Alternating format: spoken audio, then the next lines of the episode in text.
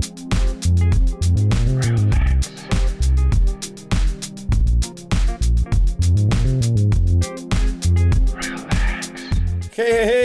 всем привет, пацаны, мы соскучились по вам. Подкаст в защите по уже возвращается в, ну вот таком новом нашем таком полуобновленном составе. Сергей Абаев, наш молодой замечательный автор со Sports.ru, а, маэстро, или как там мы, мы его согласились называть теперь, мастер, кто он там, Артем Панченко, меня зовут Игорь Знаменский, мы обсуждаем дедлайн, который будет уже ну, уже вот послезавтра уже практически состоялся. И вообще много разных событий в преддверии звездного уикенда НБА. И вообще все самое крутое обсудим в ближайшее время. Так что спасибо, что слушаете нас.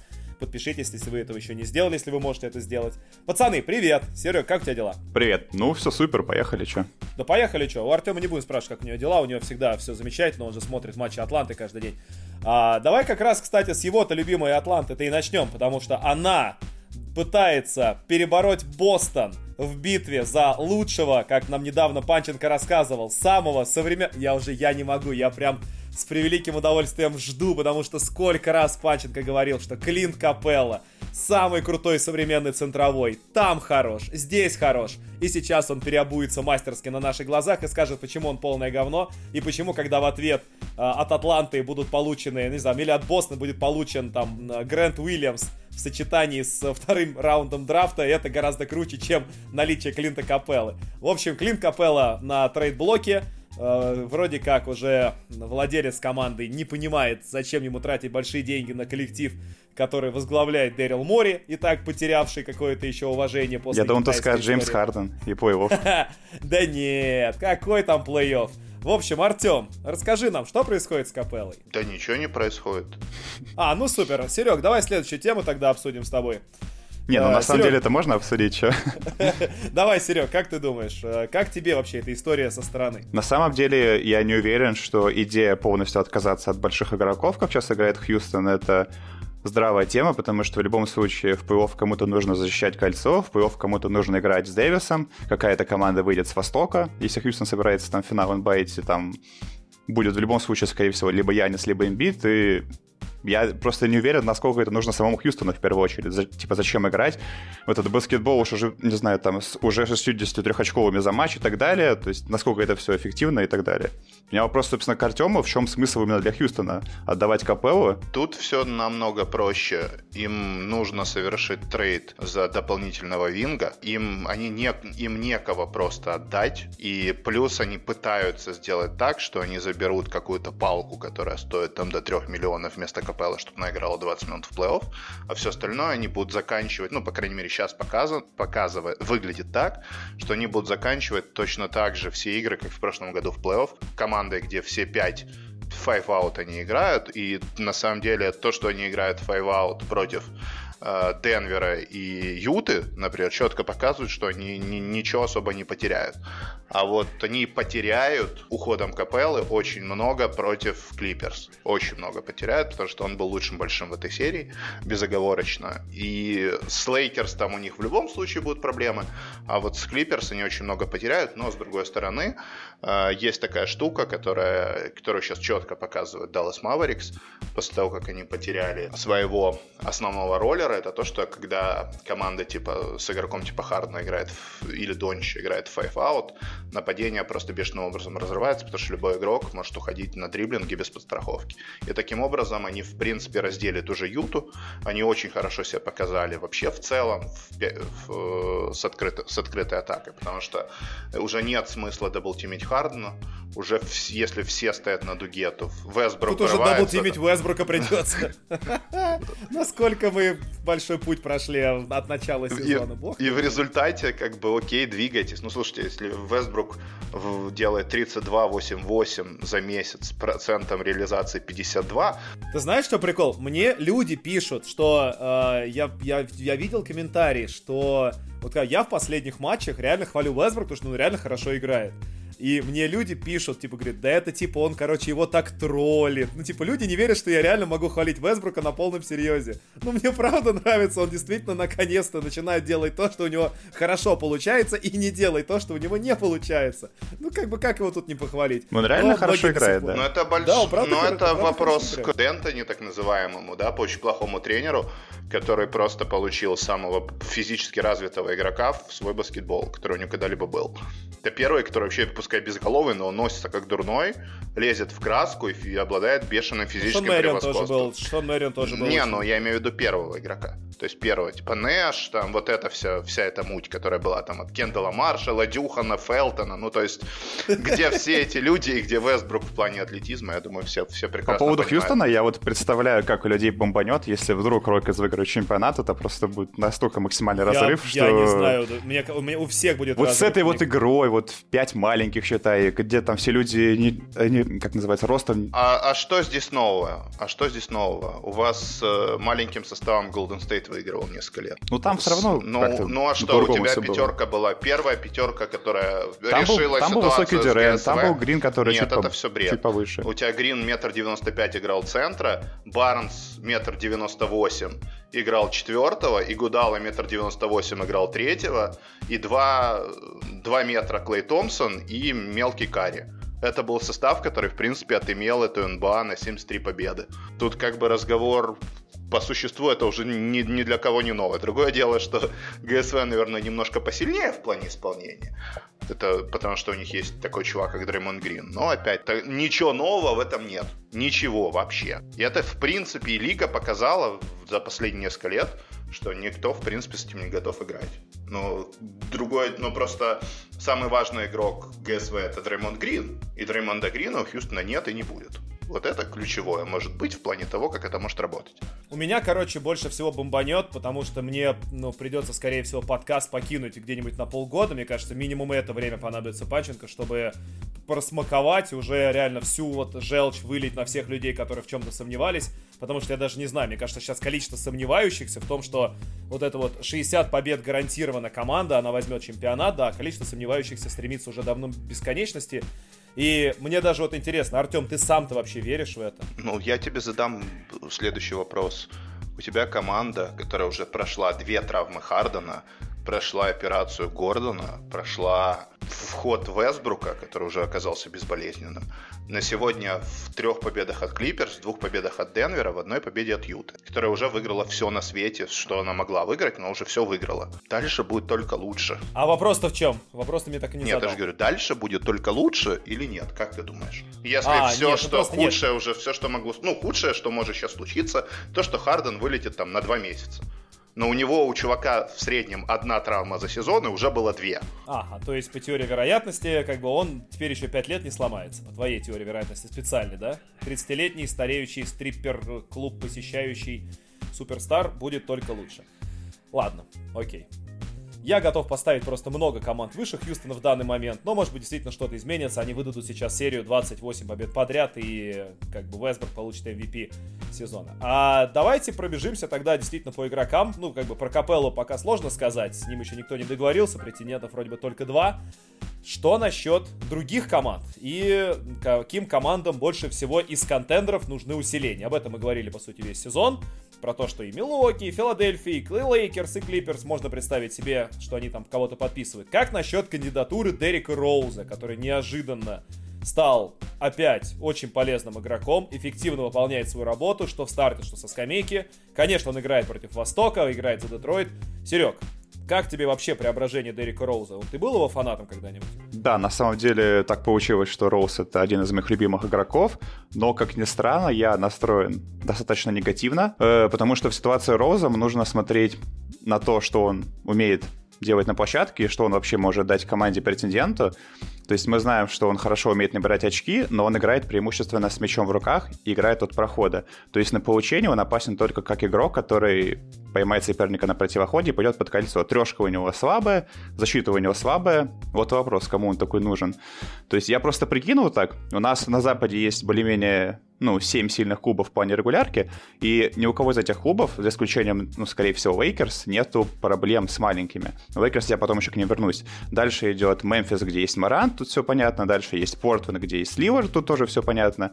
Дальше какие-то Сан-Антонио, но опять же Сан-Антонио, у них там нет проблем с маленькими, и мы, в принципе, не рассматриваем их как какую-то там серьезную команду в плане борьбы за высокие места в плей-офф. На Востоке у нас есть 6 сильных команд. Проблемы с разыгрывающим есть у Милоки, но, но Милоки нужен разыгрывающий с трехочковым броском, потому что у них им нужно что-то вроде Лаури или Криса Пола того же, то есть явно повыше, чем Дерек Роуз. У Торонто нет проблем с маленькими, у них, наоборот, один из самых глубоких составов в лиге. У Бостона тоже все в порядке, у них там вообще 4 болхендера играют. В Майами тоже все хорошо, там свои мелкие есть. У Индианы все в порядке, в Филадельфии понятно, что у них там свой Бен Симмонс без броска, у Бруклина Карри Ирвинг, то есть э, я просто так примерно проанализировал все клубы, которые есть, и очень сложно найти что-то подходящее для ну, вот, Роуза. Я, я посмотрел еще ниже, там есть э, Орландо с Фульцем, но они вроде бы как бы верят Фульце, потому что он там развивается и так далее. И ну, есть... По сути, ты, по сути, ты ведешь к тому, что, короче, ему лучше всего обменяться в Детройт. Ну, просто остаться там, где он есть. Родной Чикаго, где вроде как нету сильного первого номера, ориентированного на набор очков, нету прям такого ярко выраженного боухендлера, ну, то есть Лавин вряд ли настолько вырос уже, чтобы прям так много с мячом играть в руках. То есть можно рассмотреть такой вариант с Чикаго, то есть что он возвращается в Чикаго, команда там идет в плей и так далее. Но опять же, все это очень маловероятно. И вот есть как раз-таки вариант с Лейкерс, но по поводу Лейкерс проблема в том, что мы уже видели Роуза с Леброном, и сейчас Леброн играет только с мячом в руках. И Роуз тоже любит играть с мячом в руках. Как они будут сочетаться, мне непонятно. Потому что мы знаем, что в плей-офф Леброн будет играть практически или даже больше 40 минут за матч, то есть вообще весь матч. Как они будут играть вместе, мне непонятно. Хотя у Лейкерс вроде как есть проблемы с тем, что им нужен игрок, который будет набирать очки, помимо, ну, помимо Дэвиса или Брона, но им скорее нужен игрок, как, там какой-то по типу Богдановича из Сакрамента, что тоже обсуждалось. Но вряд ли им нужен Роуз, который не сможет дать им пространство, у них с этим и так проблемы. То есть я думаю, что очень все туманно. Ну, Милоки, да, с одной стороны нужно разыгрывающий другого типа, а с другой они абсолютно спокойно его смогут интегрировать в свою команду. Команда для Роуза это Dallas Mavericks, в которой пять игроков открывают поле, которой все, что тебе нужно делать, это просто э, на первом шаге или на встречном движении уходить, и никого нет под чужим кольцом. Если есть, то просто выбрасывать на Кристопса или Макси Клибера. И, в принципе, учитывая то, что у Дончича есть высочайший опыт игры с разным количеством буллхендлеров, само нападение Далласа рассчитано на то, что там может играть три маленьких одновременно. Дончич сам первый, второй, третий, хрен пойми на самом деле какая его позиция, поэтому он может сочетаться с кем угодно. Uh, у них огромная, колоссальная проблема с их нападением, когда Дончич сидит. Следовательно, им действительно нужен бешеный в, в этом плане игрок. Роуз один из топовых игроков лиги в этом году по темпу. То есть он дает там обычно 105-106 владений за игру в последнее время. Соответственно, с ним хорошо команда бежит. Если команда бежит хорошо, открываются все задние, все винги. Соответственно, тот же Дерек Роуз вместо условного, а, в обмен на условного Райта очень хорошо для Далласа заходит, потому что он, а, а, может очень хорошо выходить и эффективно выходить со скамьи и закрывать те периоды, когда Дончич сидит. Второй, он может играть с Дончичем. Третий, он просто им подходит. Четвертый, он подходит тренеру. Пятое, это, в принципе, команда, которая, ну, действительно, действительно сложена под то, чтобы Дерек Роуз был неэффективен. Поэтому это, в принципе, возможно, вообще единственный вариант, который у него есть из, из хороших клубов, и не исключено, что Даллас туда его и заберет, тем более у него двухлетний контракт, а, который им не мешает в гонке за, за Датакумпа. В чем отличие, например, там, от Криса Пола и всей вот этой остальной возни, за которой, ну, где еще дополнительный год, который, в принципе, потенциально отрезает. Ну как, слушай, уже говорить про то, что Датакумпа может быть претендентом на Даллас, э, при том, что они уже, как бы, ну, а даже отказались от его брата, мне кажется, это уже, как бы, показали, типа, ну, мы попробовали, братан, извини, как бы, но нет. Я не думаю, что, знаешь, уволенный брат скажет, да, Даллас, охер команда вообще абсолютно по делу меня выкинули, а такое говно пустое вообще. В лиге 20, в лиге 20 команд, которые будут номинально бороться за Яниса, хотя бы имиджево. А по факту все идет к тому, что если Янис очень сильно не обосрется в Милоке за последние два года и выйдет хотя бы в один финал, то он, скорее всего, там и останется. Поэтому тут как бы... Ну, хотя бы на каких-то годика два точно. По поводу Далласа у меня все равно опасения есть, потому что, да, с одной стороны, все выглядит так, как будто бы команда как бы все делает правильно, а с другой меня до сих пор очень напрягает, что когда нету э, Дончича на площадке, причем он именно травмирован, как сейчас, Кристопс выходит, у него нет никаких проблем с тем, чтобы понять, когда ему нужно атаковать. Он бросает, когда хочет, то есть почти в каждой атаке, бросает хорошо, бросает эффективно, он прям реально нью-йоркский праймовый Кристопс. Как только Дончич появляется, Порзи все, он такой типа, так, тут я, наверное, бросить не могу, куда мне здесь встать?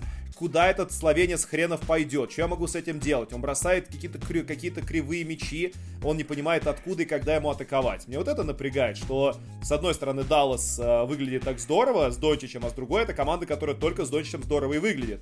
И не факт, что даже очень крутой игрок, который на бумаге выглядит хорошо, туда подойдет, потому что с Кристопсом они пазл до сих пор не решили. На самом деле, по поводу Парзингиса я прям полностью согласен. Я буквально сегодня писал на канале о том, что вот было 6 матчей без Дончича у Кристопса, и они выиграли, во-первых, три из них, при том, что там были соперники достаточно сложные. И, во-вторых, он в этих играх набирал, я там специально почитал, по-моему, 27 очков и 13 подборов с очень хорошей бросковой линейкой. То есть, возможно, тут момент такой в психологии, что ли. То есть, ему как-то более комфортно чувствовать себя вот первой звездой команды, когда он точно знает, что все в его руках, я не знаю. То есть, возможно, тут именно вопрос вот психологии какой-то в плане Порзингиса. Нет, это вопрос игры и качества игры. Потому что, когда ты играешь с э, Дончичем, ты играешь Э, максимально, твоя задача максимально раскрыть поле.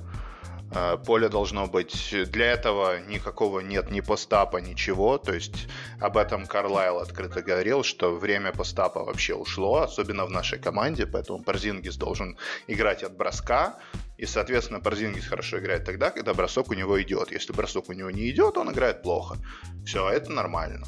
А здесь у него есть ситуация, когда он, ему не нужно открывать поле для Дончича, он может играть сам. Поэтому он дает такие результаты. Это нормально.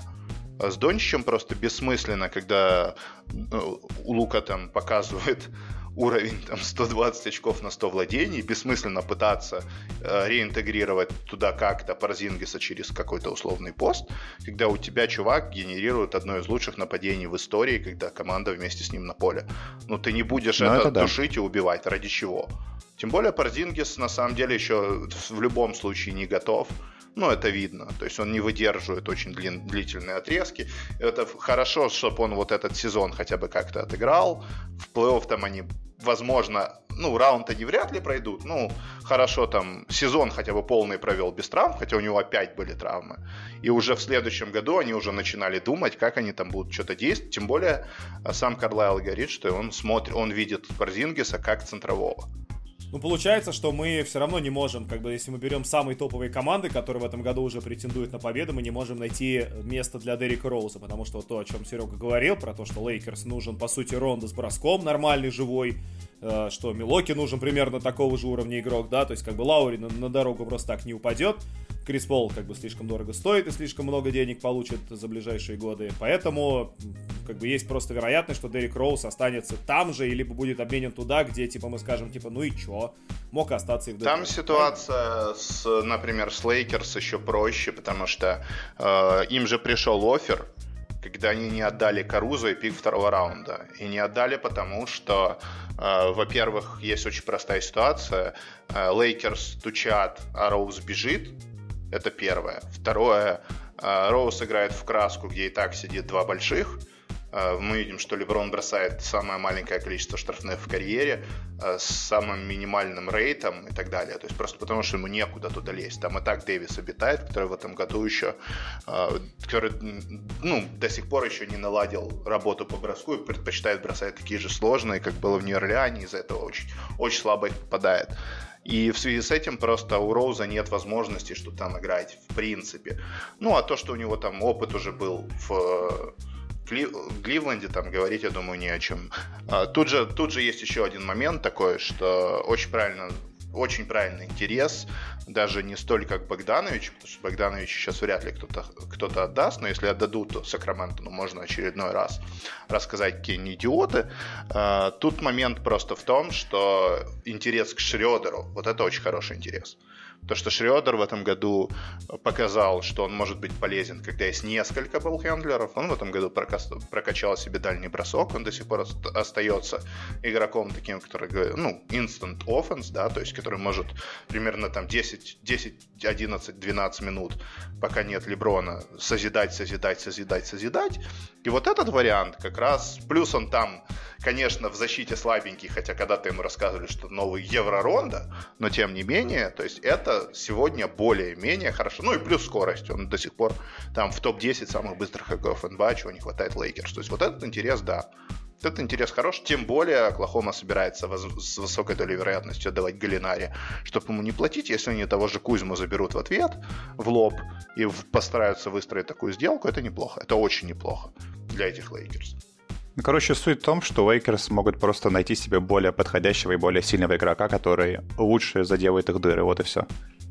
Ну хорошо, окей, эту тему можно закрыть, я думаю. А, еще тема, которая прямо сейчас э, развивается на наших глазах, потому что сегодня приходят одновременно истории с двух сторон, когда Андрей Гудал объявляет о том, что, типа, я готов вообще весь год отсидеть, если вы меня не обменяете из этого сраного Мемфиса в любую вообще э, просто команду, ну, там, из моего списка и типа я не буду за вас играть, вы мне не нужны. Тут же в ответ там Джамурант и Делан Брукс выступают, говорят, да обменяйте вы этого придурка уже, чтобы могли его обыграть. Показать ему опять же, от чего он отказывается. Но при этом Игудала стоит денег, Мемфис его не хочет отдавать просто так, это трейд-актив. И не факт, что кто-то, ну, как бы предложит, как, ну, то есть, наверное, кто-то все-таки что-то предложит, но у Мемфиса, вот, опять же, непонятно, есть ли возможность из чего-то серьезного выбирать.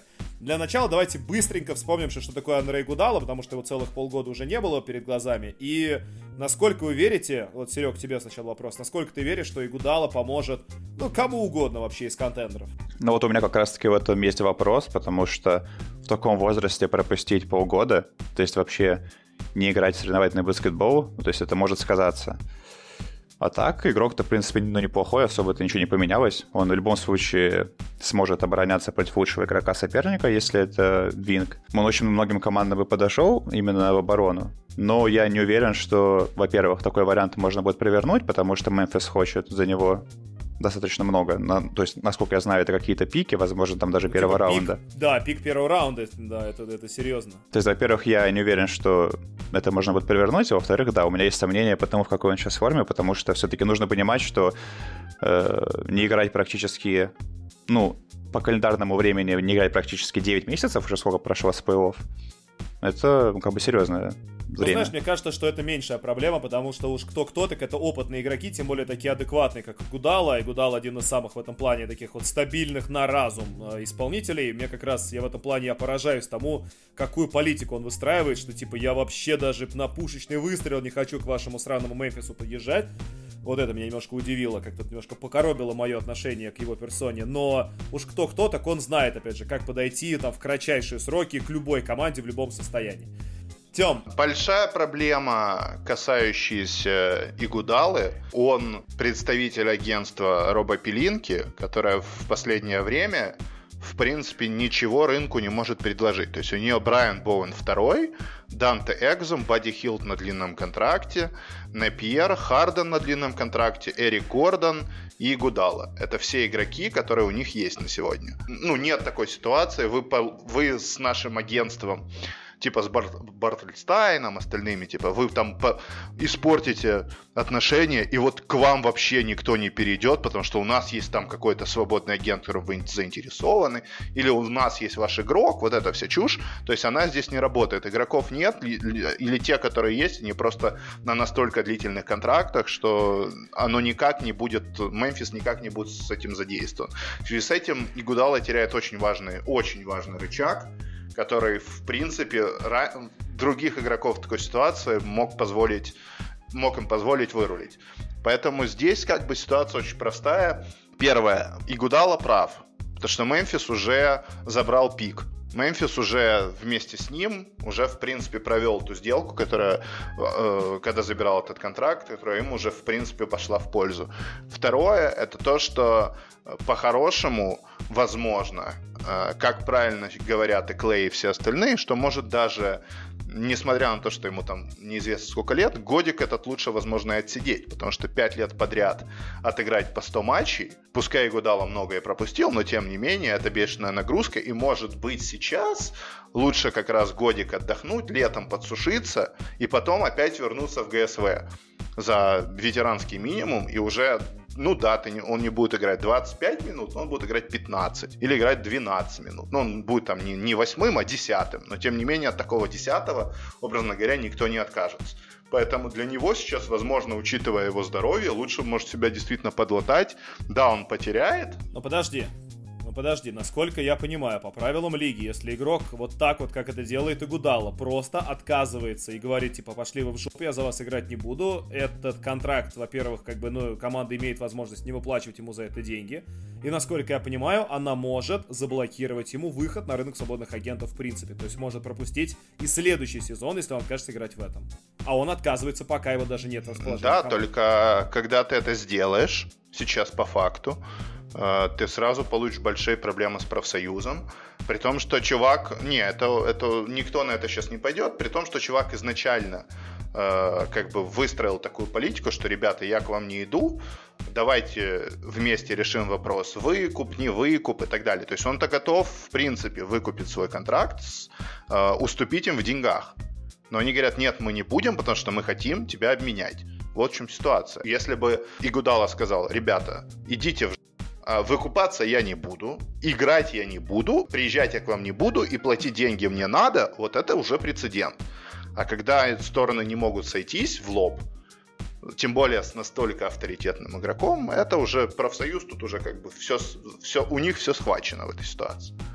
Поэтому я думаю, что э, оно придет к, либо к выкупу, как оно и должно было прийти, либо же будет следующая ситуация, при которой Игудала действительно отсидит год, и в более-менее относительно вменяемом состоянии отыграет свой последний сезон и закончит. Потому что если Гудала сейчас в разобранном виде выйдет и сломается, еще раз, а это, кстати, очень вероятно, я думаю, что его карьера в НБА завершена. Да, она и так уже практически завершена, он и так уже на последнем издыхании, но я все равно, то есть мне кажется, что Мемфис вот, вот как бы осталось всего лишь только два дня, ничто не мешает Гризлис как бы дождаться, ну, предложения какого-то адекватного, тем более, что у него, блин, в списке команд, куда он хочет перейти, реально Лейкерс, Хьюстон и еще какая-нибудь Клиперс. Ну, и Клиперс, и все, типа, как бы, ну, извини, они нам предлагают только говно. Говно за тебя, еще больше, чем ты сам. Так тут вопрос как даже не в том, что они предлагают говно. Тот же Хьюстон не может ничего предложить. Их сделка за капеллу в основном такая, при которой они постараются взять дешевого центра и какой-то контракт, на, э, на который можно махнуть, ну, смарта они, я думаю, не заберут, а вот на котором, который можно махнуть за Ковингтона, который им не нужен, и Гудалу, который им тоже не нужен, им нужны более, более стабильные в бросковом плане игроки, но тем не менее, то есть вот это суть, это в том числе обмена капеллы. Потому что они, им нужны контракты, на которые можно взять Игудалу, например. Из-за этого была возня с Нене, который получил 10 миллионов бонусов. Из-за этого была возня с э, Шампертом, которому предлагали точно такой же контракт там, на 10 миллионов бонусов, чтобы можно было совершить сделку за Игудалу и взять на себя эти деньги. Про Хьюстон сейчас сложно говорить, потому что вот только сегодня была информация от журналиста там CNBC, по-моему, который сказал, что как бы по всем по признакам Фертита, ну, хочет сэкономить деньги, что хочет выйти там из налога на роскошь. Да, и... послушай, это все, это все чушь и маразм, потому что Хьюстон сейчас в налоге из-за того, что у них НН считается на 10 миллионов. Им они ни одной сделки не совершат, они просто дампанут НН и все. И у них налога никакого нет, и они ничего не потеряли.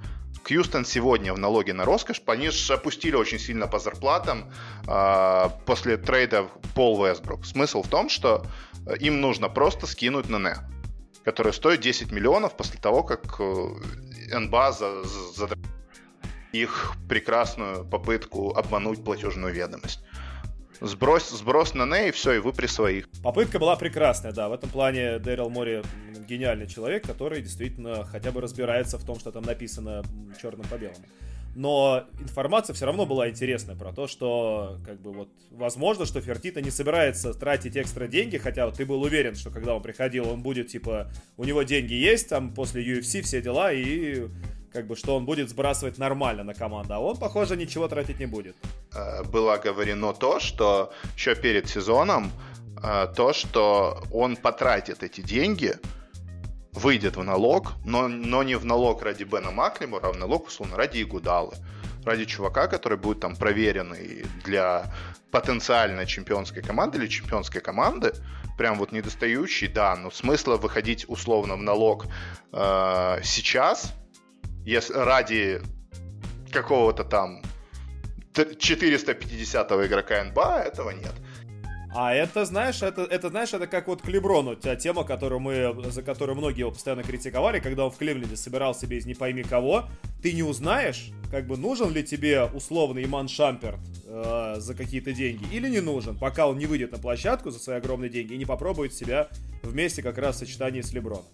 Э, пацаны, Тема, которая меня, я думаю, как и многих из вас, тоже очень сильно волнует, это дебют и яркий дебют, как и предсказывалось, товарища Зайона Ивановича Уильямсона. Статистика, которая сбрасывается периодически, взрывает сознание, типа того, что там 80% бросков, которые он совершает, либо оказываются в кольце, либо оказываются опять у него в руках э, через подбор в нападении. Uh, как бы пусть даже ограничен его атакующий арсенал, но он все равно набирает 20 хреном очков, он все равно был бы, ну то есть он был бы лучшим новичком сезона, если бы сыграл бы полный сезон такими темпами, и никакой бы там Джамурант не находился бы сильно рядом но при этом также там показатели, что 80% бросков из-под кольца он там через себя позволяет забивать. Понятно, что это Новый Орлеан, и там, там даже Энтони Дэвис не мог похвастаться нормальными цифрами, но как бы все равно есть же ведь определенная ограниченность, ну как бы не только же один сплошной позитив, правда ведь? Серег, ты увидел какой-нибудь негатив в его работе? Ну, в целом-то, конечно, проблема есть, но я думаю, что все нерешаемы. А как бы что называет его проблемой? Первое — это отсутствие броска, но мы, в принципе, смотрим на Яниса, который, ну, грубо говоря, является ролевой моделью э, ну, для Зайона, и он постепенно уже начинает бросать трехочковые, и, в принципе, до того, как он начал активно бросать трехочковые, он уже стал MVP, он уже играл в финальной конференции. Также говорят, что у него, опять же, там слабый штрафной бросок, но мы смотрим на Леброна, у него там 70% ну, штрафных, и это никак абсолютно Леброна там не ограничивает в плане того, ну, что... Тот же Янис 60% забивает. Ну, тем более. Дальше. По поводу защиты, в принципе, странно ожидать от э, какой-то защиты, если это не какой-то там защитно ориентированный игрок. И странно, ну, как бы вдвойне ожидать от, от Зайона защиты какой-то, учитывая его нагрузки в атаке и то, что он просто сходу залетел в сезон, то есть команды все играли, он э, без практики вот только сейчас включился и сразу показал, какого уровня это игрок. То есть первое, что все заметили, это насколько, опять же, эффективно он ну, набирает очки свои, причем как в быстром нападении в отрывах, так и в позиционке. Он просто там в посте получает мяч, он он и Пиджей Тайкер обыгрывал на недавнем матче с Хьюстоном, опять же, прекрасно. То есть, э, в принципе, у меня очень, очень положительные эмоции все нормально. Они по-другому-то, они другими-то и быть не может, потому, не могут, потому что хайп сумасшедший, и как, ну, как бы очень мало кому удается реализовать сумасшедший хайп. То есть на, на, на нашей памяти, там, не знаю, Энтони Дэвис как раз, Леброн, не знаю, может быть, Дуайт Ховард, э, люди, которые, как бы, ты ждал от них прям вау, и они прям дали тебе вау. Причем понятно, что он играет, во-первых, красиво, что всем нравится, но, во-вторых, он играет эффективно. Меня что удивило, что у него вообще абсолютно во всех шести матчах, что он сыграл, у него в каждом матче положительные показатели полезности. То есть это просто космос для, ну, для такого для молодого игрока. Тем более, для да, и тем более, что у них еще там были, ну, какие соперники, то есть у них были сильные соперники, и проходной только Кливленд. То есть он с Хьюстоном положительный, с Мемфисом сильно положительный, с Бостоном положительный, с Денвером, с Сан-Антонио. То есть это, в принципе, ну, неплохие команды все. И на их фоне он выглядел очень хорошо. Но, опять же, особенно в атаке, то есть он просто пользуется атлетизмом. Я помню, слышал, что многие сейчас говорят, что ой, там атлетизм уже не так сильно решает, ну, как раньше. Хотя, опять же, мы видим на том же примере Яниса и Зайона, что просто если у тебя есть данные какие-то, то ты ими пользуешься, и это, и это при прочих равных делаете ну, преимущество создает. Поэтому Слушай, многие игроки круто. в НБА атлетичны. Многие игроки умеют быстро бегать, высоко прыгать, но уметь этим пользоваться, чтобы у тебя был мотор, вот этот нескончаемый ядерный реактор, который тебя тащит вперед, вот это скилл, который нельзя недооценивать. У Яниса он есть, у Яниса он сразу там 99 по рейтингу NBA 2K какой-нибудь. Это главное, опять же, то есть неважно, ну, то есть, конечно, прикольно, что у него такие ноги, прикольно, что он такой как бы быстрый, большой, но прям именно то, что он просто хочет, хочет за этими всеми мечами бежать ему, повезло, что у него есть тело, которое может помогать ему реализовывать его желания. Но ограниченность все равно есть. Так забавно это слушать. А, ну да, типа тело, да, тот же Янис, там, тот же Зайон. Ну да, тело, ну вы... Неплохие игроки.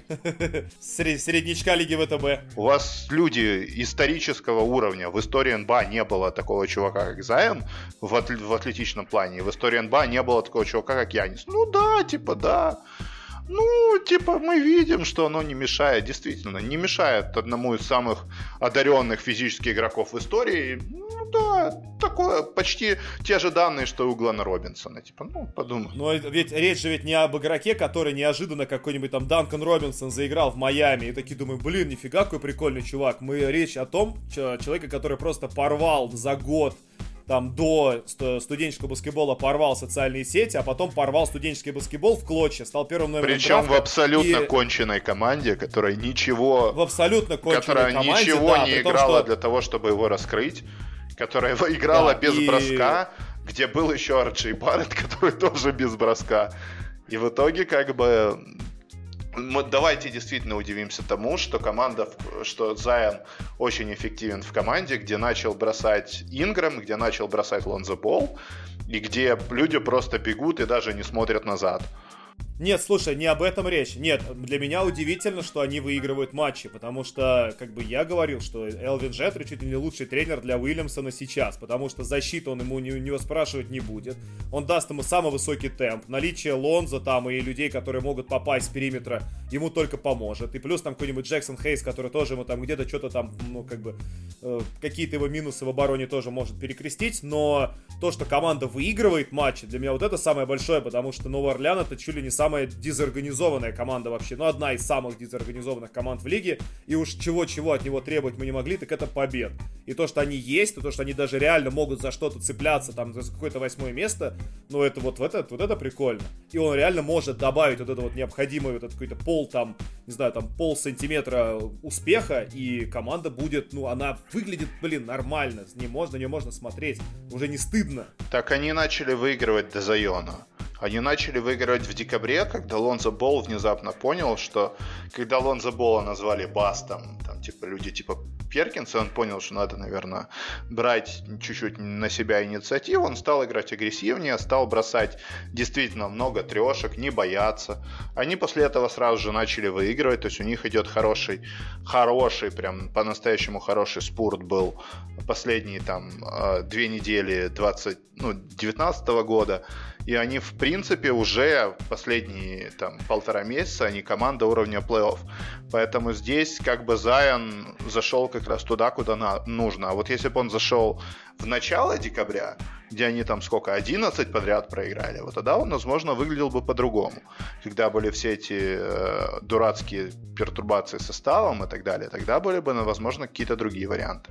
А сейчас, в принципе, команда уже без Зайона заиграла а он просто сделал ее Нет, сильнее. Речь, речь же не о том, речь не о том, да, речь не о том, что как бы он взял и, короче, они прям только с ним начали побеждать. Речь о том, что он действительно зашел очень вовремя и что он дает им необходимое усиление прямо сейчас, когда это прям супер нужно. Закончилось самое тяжелое для Нового Орлеана в лиге расписание, дальше пойдет попроще, и матчей будет домашних гораздо больше, и они завершают сезон, у них будет очень много матчей домашних, поэтому их там до последнего сбрасывать нельзя. Как бы, но все равно, слушай, мы же как бы не можем оценивать только, знаешь, типа, вау, вау-эффект, такой прикольный пацан, давайте типа Ну, насладимся. послушай, я тебе дам простой пример. Вот самый-самый простой пример. Какая дата последнего матча, в котором Милоки вы... О, Миннесота выиграла с Карлом Энтони Таунсом? А, ну, типа он там, да, где-нибудь там ноябрь. 28 ноября. Да. То есть у него в декабре... Да-да-да, у него там серия типа 12-13 поражений подряд. Не, подожди. Не, так я тебе объясняю, что 17 матчей с Карлом Энтони Таунсом подряд Миннесота проиграла. Вот зайди в такой а без же... него они выиграли 40 подряд. В... Заходи в такой же формат, а без него они, кстати, выигрывали. Заходи в такой же формат, на этом уровне, вот в команду такой формы, и все. И весь эффект Зайна как бы тоже типа якобы позитивный развенчался. Команда Нью-Орлеан действительно заиграл. Нью-Орлеан действительно заиграл. Новый Орлеан добавил. На самом деле, парни, по поводу Зайна, у меня еще к вам такой вопрос. Насколько я понял, у него есть проблемы с тем, что у него какая-то не очень правильная техника ходьбы и бега. У него как-то не по тем углом поворачивается стопа, как у него, у него не очень правильно работают ноги. Косолапит, и... Он косолапит немножко. То есть я бы хотел вот и пояснить зрителям, и вам, как бы вас спросить. То есть, насколько я понял, у него самой по себе проблемы в лишнем весе нету. То есть мы можем вспомнить там, ну, какого-нибудь там Шакила Нива, у него тут тоже, ну, похоже было телосложение, в принципе, он, ну, как бы прекрасно играл. То есть проблема у Зайона, по-моему, с техникой, а не с лишним весом. Вот у меня как бы вопрос свой. Ну, как бы, видишь, а, когда у тебя суперсильные ноги и правильная техника, ты можешь носить на себе любой вес, как бы, что Шакила Нила показал. Как раз они опасаются, что то, что у него как бы, ну, под неправильным углом каждый раз при каждом шаге стоят ноги, это дает дополнительную нагрузку на колени, просто связки порвутся быстрее, чем они порвутся при любом другом раскладе. Они этого опасаются, но это вполне логично. И задача исправить технику. Был такой чувак, как Майлз Тернер, который должен был уходить в топ-5 драфта, но из-за того, что он неправильно бежал, он свалился в э, глубь лотереи. Они ему за лето все исправили. И все, внезапно, о, да, это чувак, который блокирует и бросает три, все, Майлз Тернер, это э, должен быть там чуть ли не Амари Стадемайером в нападении и так далее. Все это на уровне НБА исправляется. Тем более, послушайте, зачем за Йону были ноги в школе? Зачем Зайону были ноги в колледже нормальные? Им там никто не занимался, потому что оно ему не надо было. А сейчас на уровне НБА это все в принципе на самом деле решаемо. Майлз Тернер, я же говорю, решил вопрос за, две, за два месяца. Два месяца. Ну вот, короче, я к этому и вел, что получается, что опасения по его здоровью, они сильно преувеличены. И даже с таким весом, если он изменит технику ходьбы и бега, он будет прекрасно играть, и никаких проблем у него в глобальном плане быть не должно не должно быть, знаешь, а когда, если в конце сезона, там, а, когда он будет играть свой 40 какой-то матч, э, он порвет кресты, мы скажем, ну, блин, вот они могли бы, конечно, бы и раньше этим заняться. И все пойдет по-другому. Это сейчас мы так говорим, когда он отлично себя чувствует в десятой игре. Через Нет, на самом деле было заметно, что он уже даже в концовке матча ну, как бы с Хьюстоном он хромал, но как бы, опять же, он хромал, потому что неправильно распределяется нагрузка Слушай, на нет, ноги. Он не, не, знаешь, он не то, что хромает, у него просто такая странная техника ходьбы. Он, он так странно в развалочку идет, реально как медведь косолапый. И он так делал в дьюке, когда набирал по 40, там, по 30 очков за игру вообще без проблем. Он правда такой, типа, он когда бежит, он бежит прям грациозно и быстро, и плавно, хорошо, а потом он идет на скамейку и такой, типа, «Э, э, э, как будто у него реально везде все скрипит, как будто он уже там 35-летний старик, ну такой, да, баскетбольный старик. И это волнение абсолютно адекватно, потому что мы не хотим потерять одного из самых крутых талантов последних, блин, нескольких десятилетий, и поэтому мы хотим, чтобы он развился, потому что он максимально позитивный парень, и он много чего хорошего делает. Так что дай нам поволноваться нормально. Если все исправится, мы будем только рады. Мы же рады тому, что Джоэл Эмбит в порядке ну, в порядке, как бы, да, что он не травмируется, что он там... У него там проблемы то с драками с Таунсом, то с пальцем, но то, о чем говорили, там с ногами со спиной, у него, в принципе, сейчас более-менее все нормально, опять же, поэтому да, никаких проблем. Вот, именно как раз вот Джоэл Эмбит и показывает нам, что современная медицина способна на много, если как бы правильно... Ну, Причем самое забавное, смотрите, у нас есть Кавай, который играет по 50 матчей за сезон, есть Джордж, который примерно в таких же условиях, и Клипер сейчас как бы чуть ли не главный прецедент на чемпионство, когда там оба игрока они вот дали такой кондиции. баланс побед, они дали лучший старт своей франшизе за 50 матчей, типа 35 побед. Кстати, про Эмбида был у меня сегодня матч с участием его Филадельфии, очередная гостевая игра и против Майами Хит. Так, получается, что на Востоке много команд, которые здорово играют дома, плохо играют на выезде. Это и Бостон, и Индиана, и Майами, и Филадельфия. И Филадельфия худшая из тех, у кого дома все хорошо, на выезде все очень-очень плохо. И попали они сегодня на Майами. В первой половине, там, в первой четверти Битс играл здорово, набрал 11, был агрессивен, унижал Майерса Ленарда. Потом Майерс Ленард ушел, и унижать стало некого. И в итоге разница в счете сначала немножко положительная, поползла вниз, вниз, вниз, вниз, вниз, вниз, вниз, вниз. И Эмбиид провел очередной матч, в котором он был опять, вот у него был недостаток энергии, хотя цифры вроде бы хорошие, там набирает по 30 очков, но вообще не включен просто вот он в игру, вот не engage, да, не заряжен, нет у него вот этой энергии.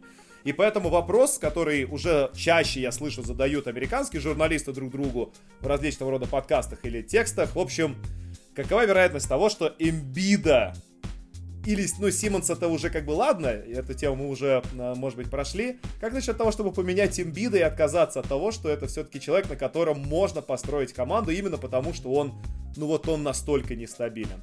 Панчер, ты, вот ты мне скажи, насколько это безумно вообще отказаться от Эмбида? Это, знаешь, когда нужно создать информационную повестку из ничего, давайте ее создадим на фоне э, человека, который потенциально, возможно, самый влиятельный игрок в конфе, по тому, что происходит на поле вместе с ним, потому что, словно, можно, конечно, много говорить о, о Янисе, о том, что он Э, для этой конфы должен стать Леброном, но по факту, как только Янис сталкивается лоб в лоб с Эмбидом, И то, что, например, я в этом году не на самый удачный матч Яниса попадал откровенно и видел, что Э, начинаются все вот эти, как только у него там чуть-чуть не идет, начинаются все эти разбеги, удары головой в стенку, которые, мягко говоря, ни к чему хорошему не приведут, когда тот же Эмбит будет под кольцом, но это, ну, это просто смешно. Ну, то есть вот Эмбит на сегодня это криптонит против э, первой команды конфы, и давайте этот криптонит выкинем. Ну, то есть, ну, это цирк, который ничего не стоит и которому вообще не стоит уделять никакого внимания. И самое главное, это то, что для того, чтобы это работало, сначала, ну, по всей видимости, наверное, нужно выкинуть тренера. Лады, ждем эту движуху, будем считать количество трейдов. Э, будет любопытно, если, конечно, их будет в три раза больше, чем за предыдущие полгода. В общем, выйдем обязательно с итогами того, что произошло в дедлайне, с какими-то новостями, которые обязательно поступят за эту неделю. Были мы рады, что вы послушали нас, тем более так далеко. Э, Сергей Абаев, наш замечательный молодой автор со Sports.ru, Артем Панченко, меня зовут Игорь Знаменский. Спасибо за внимание. До новых встреч на подкасте «В защите поуже».